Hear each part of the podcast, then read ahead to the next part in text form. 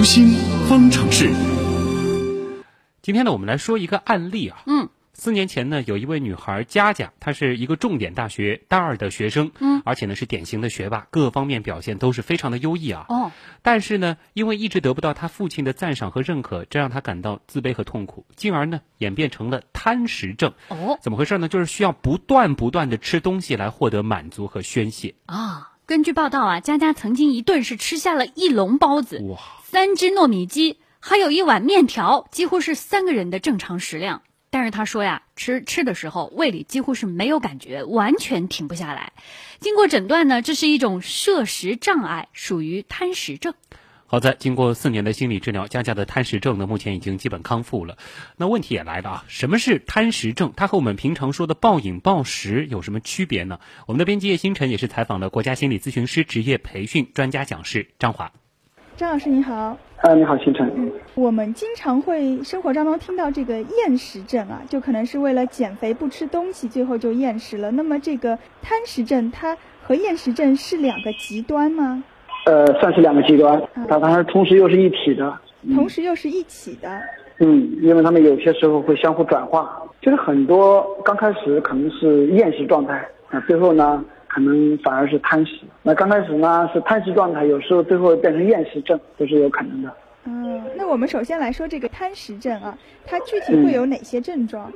它其实就是一种反复发作型的一种过于多的暴饮暴食的这样一种观念和担心自己发胖的这样一种恐惧心理为主要特征的一种心理现象啊，一种心理障碍。它临床表现呢，主要是这个人他有一种连续不断的不可抗拒的这种进食的欲望。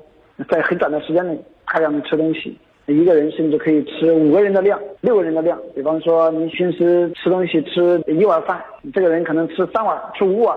平时吃一根香蕉，你同时他可以吃五根。但是他在吃的过程当中呢，又担心自己发胖，所以他一边吃一边采取各种方式去呃导吐、催吐、导泻，是或者使用一些厌食剂来抵抗自己来消化食物。所以呢。这个过程当中会引起反复的呕吐，甚至引起电解质的紊乱，导致身体的很多并发症出来。所以他并不是纯粹的，就是往里面吃，他还是会想办法把吃进去的东西再给吐出来。对他心里非常冲突啊！一方面呢，他用吃来消除自己情绪上的一种压力感，但是另一方面呢，他又非常担心自己胖，他会让自己采取各种方式去导吐，去抵消食物的消化，也就是他有难以控制的一种欲望，暴饮暴食。但是这种病态的恐惧感呢，又让他采取各种不当的措施去防止增肥。往往这种人呢，他曾经是有厌食病的病史的。你刚开始他往往是厌食的，但是很多朋友呢也不要怕，因为并不代表你吃一次、吃几次就是这样一种暴饮暴食症。它和我们经常说的这个暴饮暴食在程度上应该还是有很大差别。对，要达到暴饮暴食症，就是贪食症，就必须达到一种时间标准，就是说我们每周啊。贪食暴饮暴食必须达到两次，连续性持续三个月啊，才有可能我们把它诊断为贪食症或者暴饮暴食症。嗯，那么是什么原因会导致这种贪食症？贪食症往往它是一种情绪上是难以缓解的一种情绪，所以呢，我们通过吃东西来达到一种对自我的一种控制感。呃，比方说一个妈妈很强势，经常批评女儿，什么都管，出门穿衣服要管。做什么事几点回来要管，让这个人孩子有一个失控感，他觉得自己没有自主。你看我吃饭，我总自己能控制住，所以呢，压力越大，就越通过这种吃饭来让自己压力上得到释放。所以你也能看到，在生活当中，很多人一有压力，他往往会一吃几包东西释放这种压力，就和这有关。对，嗯，他是为了满足一种自我控制的一种需求。对他吃的不是东西，他吃的是一种满足感，肚子里仿佛有一个洞，就是填不满的。那洞的名字叫空虚，他就要通过这种吃来填补。嗯，所以像我们前面提到这个案例里面，他就是呃他自己可能学习很好，但是他的父亲始终不能够赞赏他、认可他，然后他就会觉得比较自卑，然后就通过不断的吃东西来证明自己，来满足一种宣泄。对他情绪上有一种挫败感，有一种无法认同感，可能压力很大的时候，他又没有路径可以去疏导，那通过吃能让自己达到一种兴奋点。那因此呢，吃东西就成了他宣泄压力的一个最好路径，就这样慢慢慢慢的保存下来了，持续下来了。嗯，那对于这个贪食症的治疗手段，是不是通常还是心理治疗？呃，一方面呢，家人的监督是非常重要的，因为他当事人又无法控制，家人的监管在食量上有一个限制，就是并且有一个强制性的，嗯对，有一个强制性的这样一种监管、监督是非常重要的。另外呢，有时候呢，在医学上也会用一些药物来做治疗，配合一些药物能够改变你身体内的一种物质。那当然了，主要的还是认知，从认识上做一些调整。因为这种类型的人往往他有一些偏差，我什么都失控。那我自己吃东西，我总是受自己控制的。呃，我一定要吃吃，我就可以缓解压力。那我们就可以看看，除了吃来缓解压力之外，有没有其他路径也可以让我们缓解压力？那这个时候我们就不需要靠吃来缓解自己的压力了。当然，我们是转移到一种比较积极健康的，比如说我有压力了，我通过给别人讲述啊，或者通过运动，或者通过去听音乐、通过唱歌，都可以缓解。一个小孩啊，尤其是女孩子，这个贪食症的概率也远远大于男性啊。你会发现很多女性得这种贪食症，往往家里啊都有一个在家庭教育上、父母的管教上非常严格，甚至达到一种非常苛刻啊，往往有一个高控制型的爸妈。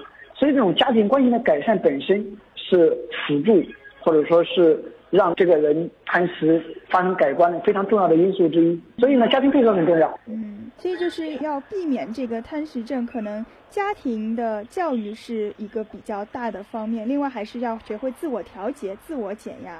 对，不要让孩子感觉对他是高控制型，自己完全是没有自由的。那这个时候他呢心里是非常苦闷的啊，压力也非常大，往往自己没有路径排解，可能有时候饮食就成了他自我控制的一个非常好的一个路径，那也是一种不健康的路径。这也是给我们各种家长或者我们听众一个提醒。好，谢谢张老师。现在呢，其实有很大的一个群体都喜欢叫自己吃货。嗯，看到美食呢，就完全没有抵抗力，控制不住了。那么可能有人就要担心了，资深吃货对于食物的这种热爱的程度，会不会有贪食症的倾向呢？诶那么这个问题，我们马上来请教一下心理观察员、二级心理咨询师四月，请他来做一下解答。好的，主持人，我们现在很流行管自己叫吃货。当我们讲自己是吃货的时候，或者戏称别人是吃货的时候，其实表达的是爱吃美食或者什么都爱吃，并且也特别能吃的意思。当然，如果对吃完全没有抵抗力，又没有相应的消耗，会导致体重上升甚至肥胖。但是这和贪食症完全不是一码事。神经性贪食症是一种心理疾病，它和神经性厌食症一起被称作进食障碍。神经性厌食比较好判断，因为患者会用节食等等各种方法，有意的造成自己的体重过低，并拒绝保持最低的标准体重。而我们可能会觉得，神经性贪食症的患者大概都会是胖子，因为他们会反复出现暴食。但是事实上，贪食症患者的体重通常是在正常范围内的，因为对贪食症的诊断还有一条很重要的标准，那就是患者非常恐惧发胖。所以暴食后会采用不恰当的行为去抵消发胖，比如诱吐、滥用泻药、节食或者是过度运动。我们说进食障碍虽然是以进食异常为表现形式的，但根本上还在于症状背后的心理问题。而吃货们呢，对美食的热爱是一种健康的快乐，所以何乐不为呢？嗯，好，那节目最后还是请乐琪来盘点一下今天的互动热点。乐琪，嗯那今天有一个话题特别热，就是说关于这个气象爱好者以后不能公开发表这个气象预报了哈。那有很多网友就心生一个段子，他说，呃，这个网友阿西亚三十他就说了，有、呃妈妈说记得带上雨带上雨伞，看样子会下雨呢。小明一听扑倒在地上说：“妈，犯法的事儿咋可能干呢？” 这还有个还是要记得区分啊，这个是一个是公开啊，这 对家人之间的不算啊。嗯，还有网友说了，这个萧敬腾陷入了对人生意义的痛苦思考。哦，因为萧敬腾到哪儿就把雨神给带来了。嗯还有网友说，这个蚂蚁搬家要下雨，东边日出西边雨这样的古话，难道以后就不能说了吗？其实大家都理解错了，其实是公开发表才不行啊，嗯大家自己呃互相调侃一下是没有问题的啊。对。那还有网友说，其实这个爱好者的准确率还不算很高，所以说呢，还是听官方官方的预测比较保险。嗯但是我看过很多爱好者的文章，他们真的是很可爱、很有激情的。对他们非常喜欢、热爱这样一件事儿啊。嗯，那我们最后也说到了这个关于贪食症的这样一个话题啊，嗯，我们就在网呃有网友晒出了一个日本的一个女性，她也是一个贪食症的患者，她一天可以吃一百块炸鸡、一百个汉堡，把很多网友都吓住了。有网友说她这样吃难道还不胖？实在是太羡慕了。她这是一种发泄。对，这不是胖不胖的问题。而且通常他吃完都会采用一些极端的方法把它吐了，其实这个对身体是很多网友也说，这样暴饮暴食就算不胖也是很不健康的，啊，对自己是一种虐待。嗯嗯。